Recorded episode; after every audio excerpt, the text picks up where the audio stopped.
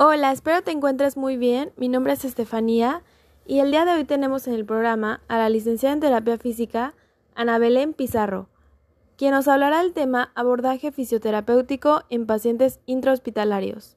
Muchas gracias por aceptar la invitación y bienvenida al programa, Ana.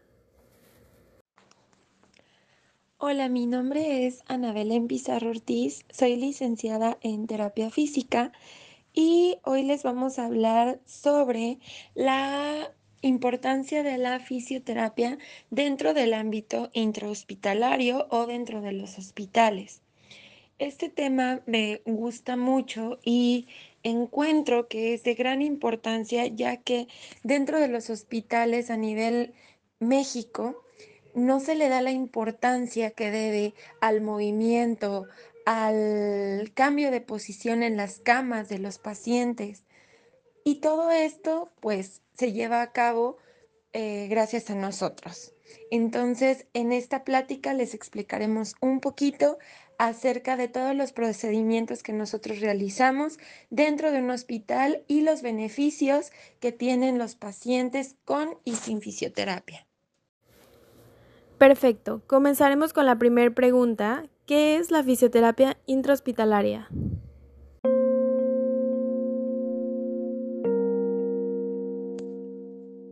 La fisioterapia es el área de la salud que se encarga de prevenir y o rehabilitar lesiones o enfermedades, ya sean nerviosas o traumáticas, otorgándole al paciente una mejor calidad de vida. Nosotros utilizamos agentes físicos como calor, frío, electricidad, ultrasonido, láser, entre otros, así como ejercicio y masaje terapéutico. Eh, Diciendo esto, la fisioterapia intrahospitalaria comprende brindarle a los pacientes con estancia prolongada dentro del hospital los cuidados necesarios en cuanto a movimiento y funcionalidad corporal, así como prevenir secuelas que les pueden afectar en su vida cotidiana post-hospital o post-enfermedad.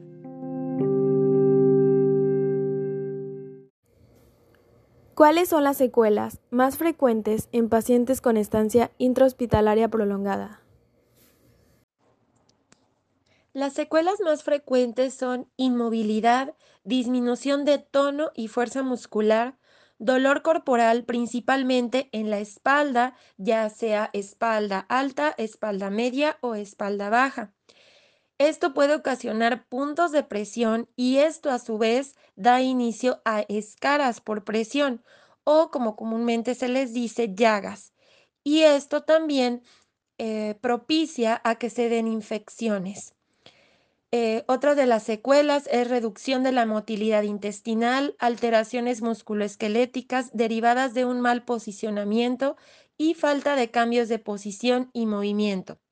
En el área de cuidados intensivos, los pacientes tienden a padecer complicaciones en la ventilación mecánica, causando diversos tipos de alteraciones pulmonares, principalmente neumonías.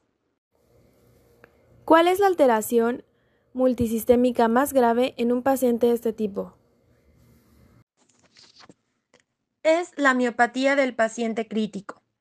Esta es una complicación fuerte en pacientes con estancias prolongadas dentro de un hospital, principalmente en el área de cuidados intensivos y cirugía general.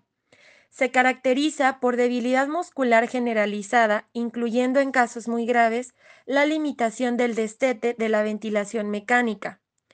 Esta causa discapacidad crónica en los pacientes dados de alta o sobrevivientes a múltiples enfermedades, debido a los cambios funcionales y estructurales en las fibras nerviosas y musculares, resultando en la degeneración del nervio axonal, pérdida de miocina del músculo, hipoxia celular y necrosis muscular, lo que conduce a la pérdida de excitación eléctrica de nervios y músculos con debilidad muscular reversible. El diagnóstico se realiza mediante la clínica, estudios electrofisiológicos y biopsia muscular. El control metabólico y de factores de riesgo reducirían la gravedad de las complicaciones y la rehabilitación temprana en la unidad podría acelerar la recuperación funcional y la independencia de este tipo de pacientes. Pequeño corte comercial. Si eres del área de la salud y existe algún tema que te gustaría compartir, escríbenos a nuestro correo habitumbody.hotmail.com. ¿Cómo ayuda la fisioterapia a estos pacientes?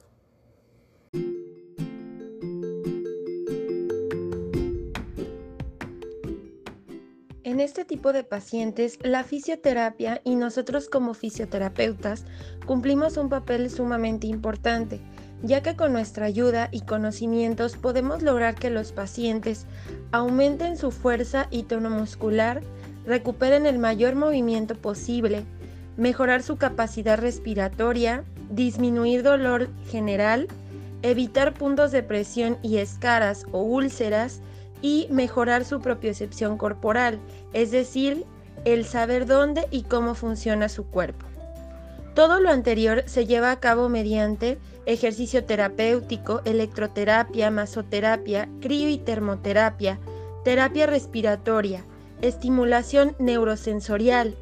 Esto se aplica dentro de las posibilidades que tengamos tanto nosotros, el hospital y las condiciones en las que se encuentren nuestros pacientes, así como de la disposición de la familia para apoyarnos y ayudarnos. ¿Cuál es el pronóstico de alta si comparamos a los pacientes que reciben fisioterapia con los que no reciben fisioterapia?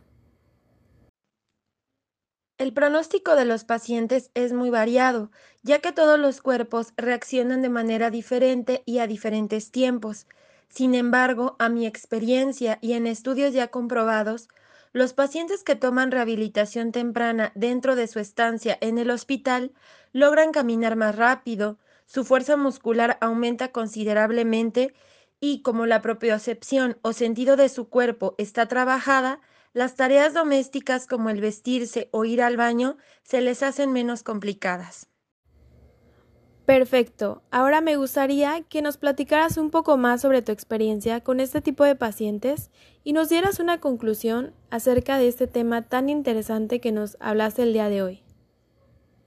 Tuve la fortuna de trabajar con este tipo de pacientes en el Centro de Alta Especialidad Dr. Rafael Lucio dentro de la ciudad de Jalapa, Veracruz.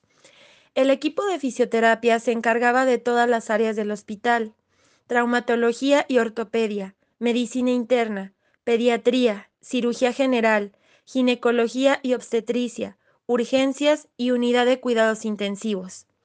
Cada uno de los pacientes requería diferente tipo de tratamiento. Sin embargo, el objetivo con todos era el mismo, recuperar su calidad de vida para que su proceso post-hospitalario no fuera tan difícil.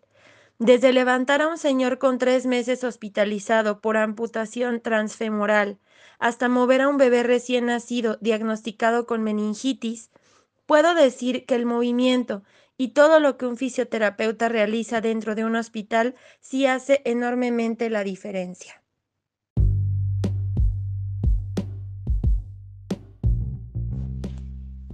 Y bueno, para finalizar, le quiero dar las gracias a la licenciada Fanny por darme la oportunidad de compartir un poquito mi experiencia con ustedes, con este tipo de pacientes.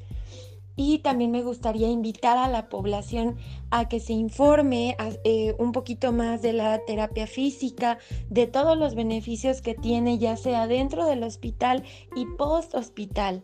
¿No? Para que todas las personas puedan tener una buena calidad de vida y puedan regresar a sus actividades de la vida cotidiana sin tantas dificultades. Espero que haya quedado claro todo lo que quise explicar y todo lo que les quise compartir y pues espero volvamos a, eh, a compartir más temas que puedan darle mucho, mucho beneficio a la sociedad.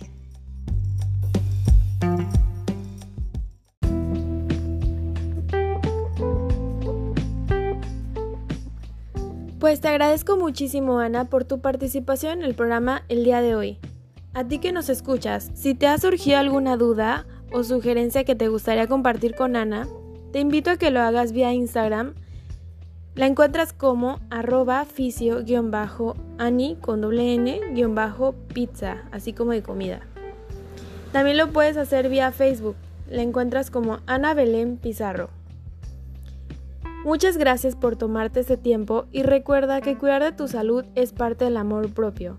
También te recordamos que ya tenemos página en Instagram donde podrás encontrar contenido similar. Nos encuentras como arroba h.b.health en Instagram. Que tengas un lindo día y nos vemos en el siguiente capítulo.